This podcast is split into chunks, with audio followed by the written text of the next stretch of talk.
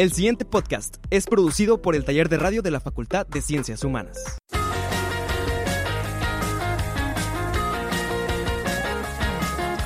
En los próximos minutos, abre tus oídos para un Encuentro con las Letras, un espacio de la Facultad de Ciencias Humanas para promover y fomentar la publicación de textos y la lectura entre la comunidad universitaria, además de difundir las novedades literarias y tecnológicas de la Biblioteca Alma Lorena Camarena Flores. Iniciamos.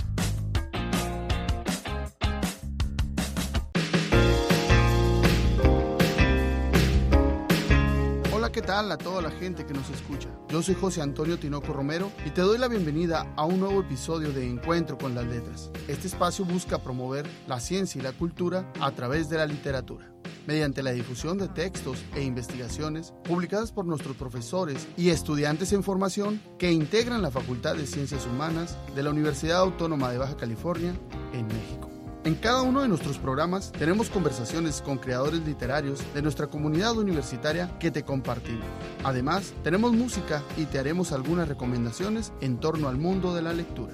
Puedes ponerte en contacto con nosotros y enviarnos sugerencias a través de nuestra página de Facebook, Taller de Radio FCH, o a nuestro correo electrónico encuentro. Asimismo, nos puedes buscar en Spotify como Encuentro con las letras. Conozcamos a nuestros autores.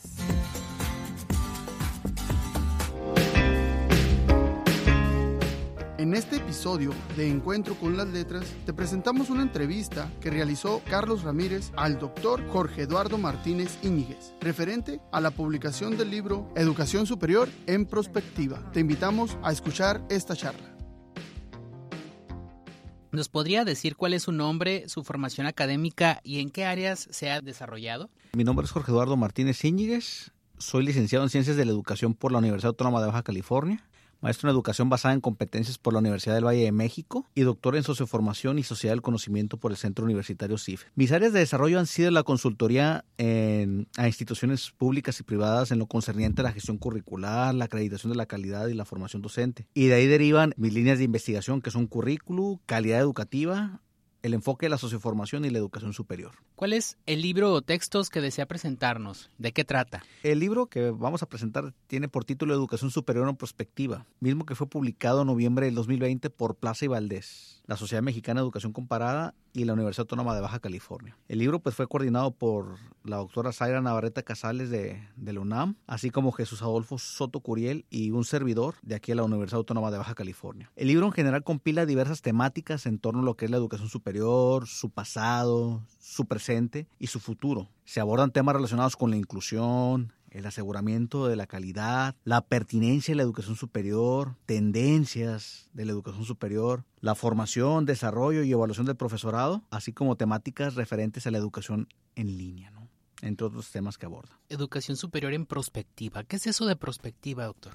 Es plantear hacia el futuro, hacer análisis tendientes a, cómo visualizamos la educación. De hecho, esa fue la intención de este libro, ¿no? Tratar de agrupar argumentos que pudieran ayudarnos a comprender desde el pasado, el presente y cómo visualizar la educación superior más adelante. Usted coordinó el libro, estuvo colaborando con la redacción de uno de los capítulos o uno de los artículos que vienen incluidos en el mismo. ¿Cuándo es que se decide escribir este libro y, qué le motiva a, a, colaborar dentro de esta coordinación y a redactar este texto o este, este capítulo? Yo soy parte de la Sociedad Mexicana de Educación Comparada y en, en el año 2018 decidimos hacer un foro de educación superior en prospectiva aquí en la Facultad de Ciencias Humanas. De ahí decidimos, más allá del foro, seguir llevando a cabo el análisis de la temática, razón por la cual decidimos llevar a cabo una convocatoria abierta para recibir capítulos que nos permitieran conformar la obra que hoy estamos presentando, de la cual estamos hablando. En cuanto al motivo, fue el interés de conformar una obra que permitiera hablar del futuro de la educación superior en México, así como en la región de América Latina. Y esto por medio de compilar estudios que se atrevieran a explicar el pasado y el, el, presente de la educación terciaria, así como posibilitar la realización de estudios de manera prospectiva, no a futuro. ¿Cuál sería la idea central de, de este texto? Educación superior en, en, perspectiva. A grandes rasgos, ¿cuál es el futuro? ¿Cuál es la perspectiva que tiene la educación superior en nuestro país, doctor?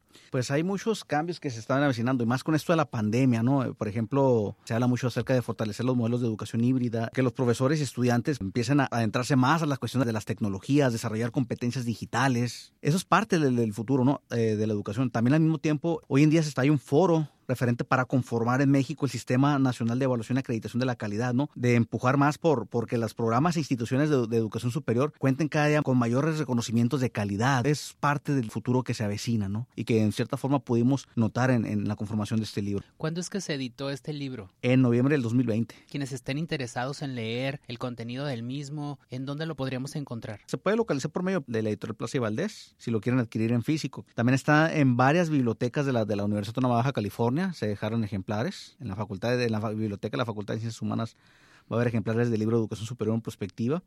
Así como también de manera electrónica está para su descarga en la misma página de la Facultad de Ciencias Humanas.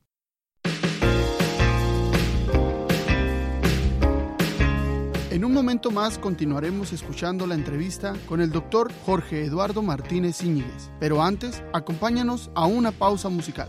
La canción que hoy te presentamos se llama Duda Evolution. Es interpretada por el grupo de rock alternativo estadounidense Pearl Jam y fue dada a conocer en 1998. El tema trata sobre todas las personas embriagadas con la tecnología, aquellos que creen controlar el planeta. Es una crítica al sistema social y económico y muestra las consecuencias del consumismo desmesurado. Duda Evolution es la narración de una historia en la que hace referencia a grandes sucesos de la historia de la humanidad, con un significado más amplio, haciendo una analogía con la creación, destrucción, nacimiento, muerte. Muestra al ser humano evolucionado dañino para él mismo y para los demás seres, responsable de su propia extinción. Te dejamos con Pearl Jam, interpretando Duda Evolution.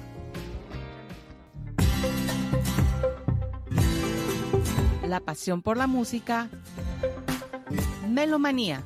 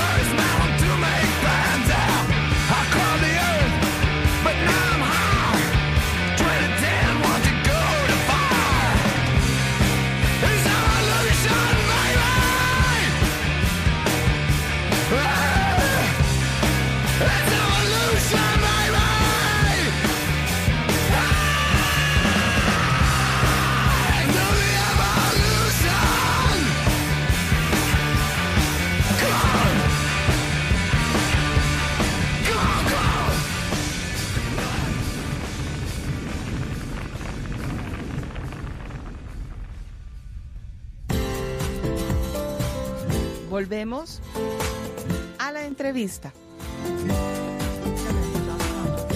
Cuando ustedes estuvieron trabajando con este, con este material, doctor, cuando estuvieron coordinando y, y, escribiendo y demás, ¿cuáles fueron los principales obstáculos a los que se enfrentaron para la realización de esta obra? Pues fue un proceso largo, ¿no? En referente a, a abrir convocatorias, recibir propuestas, enviarlas a dictaminación, para posteriormente eh, quedar con los tiempos, enviando recordatorios a los coautores de cada uno de los capítulos para que nos enviaran en tiempo y forma sus correcciones que se hicieron. Pero más allá de eso, eso creo que es un trabajo normal, ¿no? Pero más allá de eso, el principal obstáculo para que saliera a la luz la obra fue todo lo concerniente a la pandemia del COVID-19, ¿no? Que actualmente estamos atravesando, ya que esto en cierta forma atrasó bastante el proceso editorial de la obra, ¿no? Y su publicación que nosotros esperábamos que saliera antes de noviembre del 2020, pero hubo mucho atraso por eso la pandemia, ¿no? Muchos procesos se alentaron. ¿Cómo es que se dictaminaron estos textos? ¿Quién los dictaminó? ¿Qué tipo de cosas tuvieron que revisar para aceptar unos u otros? Pues principalmente lo dictaminaron pares académicos que no participaron en la obra. Cada capítulo fue dictaminado por dos pares académicos, miembros del Sistema Nacional de Investigadores. Ellos hicieron eh, recomendaciones, eh, argumentaron el por qué sí o por qué no se pudiera publicar la, obra, cada capítulo. Y eso es el que consiste el proceso de dictaminación, ¿no? El, el, que pares externos revisen la propuesta que se presenta, ¿no? Y de los criterios que tendrán que cumplir, pues era desde la pertinencia con la obra que se pensaba publicar, así como también que, que el texto tuviera un orden metodológico adecuado, que tuviera su introducción, metodología, resultados, conclusión, discusión, conclusiones y referencias de acuerdo al, formato APA, ¿no? Entre otros aspectos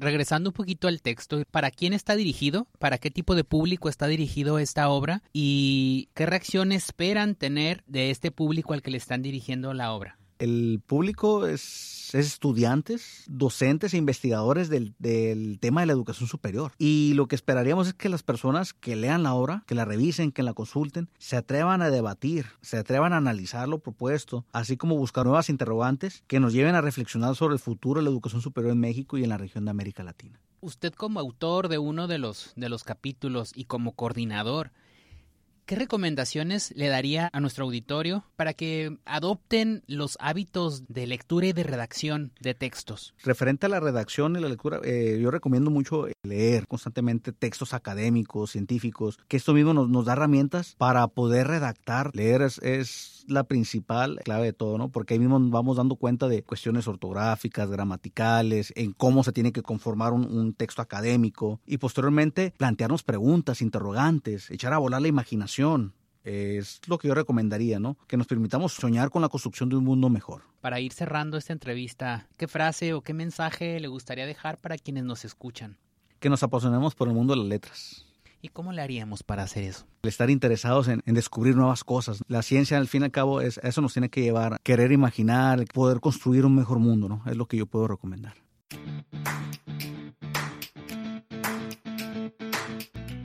En esta sección queremos presentarte información sobre tecnología y recomendaciones literarias con las que cuenta nuestra biblioteca Alma Lorena Camarena Flores. En esta ocasión queremos hablarte sobre la filosofía.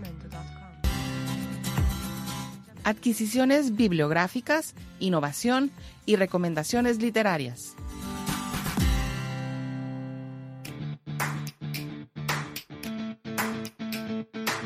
¿Para qué sirve la filosofía? ¿Qué es en realidad? ¿De qué le sirve a un profesionista? Estas y otras preguntas han sido parte de nuestros pensamientos cuando escuchamos la palabra filosofía. Y a pesar de tener algunas asignaturas en nuestro paso por la escuela, todavía parece un término confuso. Y no es un tema que un profesionista también lo tenga claro. Sin embargo, existe una gran cantidad de información que las bibliotecas de la UABC pueden ofrecer a los estudiantes y público en general para adentrarse en este término y comprobar por sí mismos su verdadero significado y valor. Por esto, les comentaré tres libros recientes que la biblioteca Alma Lorena Camarena Flores tiene a tu alcance sobre filosofía. El primero es Kant, el giro copernicano en la filosofía, escrito por Johann Solé con Emmanuel Kant, 1724-1804. La filosofía alcanza su mayoría de edad inaugurando la etapa contemporánea. Se libera de los últimos restos del medievalismo que aún se arrastraban en el siglo XVIII y sitúa en el centro de la reflexión al hombre histórico. empeñado en incidir en el siglo de su destino mediante la razón. Kant representa la culminación del ideal ilustrado y abre el camino a todo el pensamiento humanístico posterior, que incluso cuando no acepta las ideas kantianas, se mueve en el espacio delimitado por aquel. El presente libro se centra en los dos aspectos más duraderos e influyentes de la obra kantiana, la teoría del conocimiento, con el célebre giro copernicano y la ética, cuyo nervio viene constituido por la contundente afirmación de lo que el hombre debe hacer en tanto que el ser racional y libre. El segundo libro es Filosofía del Ser, Descolonización y Transmodernidad, por el académico, filósofo e historiador Enrique Dussel. La obra de Enrique Dussel se ha destacado por cuestionar radicalmente el protagonismo de la filosofía eurocéntrica. En su propuesta se ofrece un sitio a todas las tradiciones del pensamiento y a los excluidos en el diálogo internacional contemporáneo. De esta forma, los textos amerindios, el pensamiento árabe y la narrativa africana, bantú, se separan de su carácter exótico y se ofrecen como esquemas críticos con razonamientos que parten de una realidad específica para hacer comprensible la conformación compleja del mundo actual.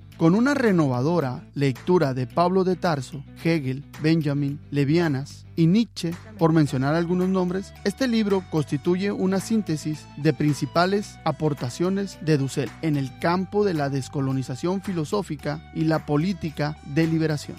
Asimismo, expone su perspectiva en cuanto a las relaciones de poder hacia un mundo más allá de la modernidad, centrada en Europa. Gracias a esta reunión, el lector conformará una idea sólida de los temas que se han fermentado en escenarios internacionales, todos resultados de un pensamiento crítico sin precedente, que surge de la novedad misma de la historia inmediata de muchos pueblos. Este es un panorama abierto al trabajo de un escritor que parte de la realidad concreta y abre camino hacia lo inesperado, hacia lo nuevo. El tercer libro es 50 clásicos de la filosofía, escrito por Tom Botter Bondo, de Aristóteles a Wittgenstein. 50 clásicos de la filosofía es un magnífico punto de acceso a la reina de las disciplinas. Su propósito es iluminar y explicar acercando al lector algunas de las preguntas fundamentales y sus posibles respuestas, las cuales están en el núcleo de la existencia humana. Los perpicaces comentarios de Tom Botter Bundon sobre textos famosos, la biografía de los autores, los resúmenes y las citas incluidas en este libro nos dan una perfecta idea de aquella idea que cambiaron el curso de la historia y que hoy siguen transformando sus mentes su lectura te permitirá descubrir el sentido de la vida y de la situación humana, vivir y actuar bien según las enseñanzas de los grandes filósofos de la ética y la política, pensar más inteligente y captar la verdad, conocer las ideas fundamentales de los filósofos actuales.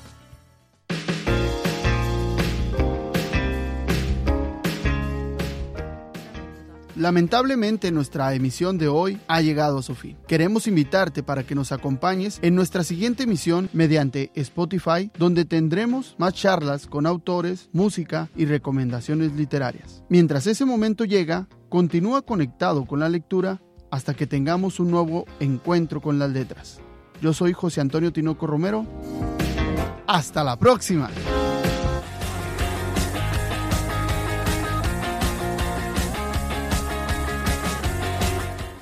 Una emisión más de Encuentro con las Letras, una producción de la Biblioteca Alma Lorena Camarena Flores y del Taller de Radio de la Facultad de Ciencias Humanas.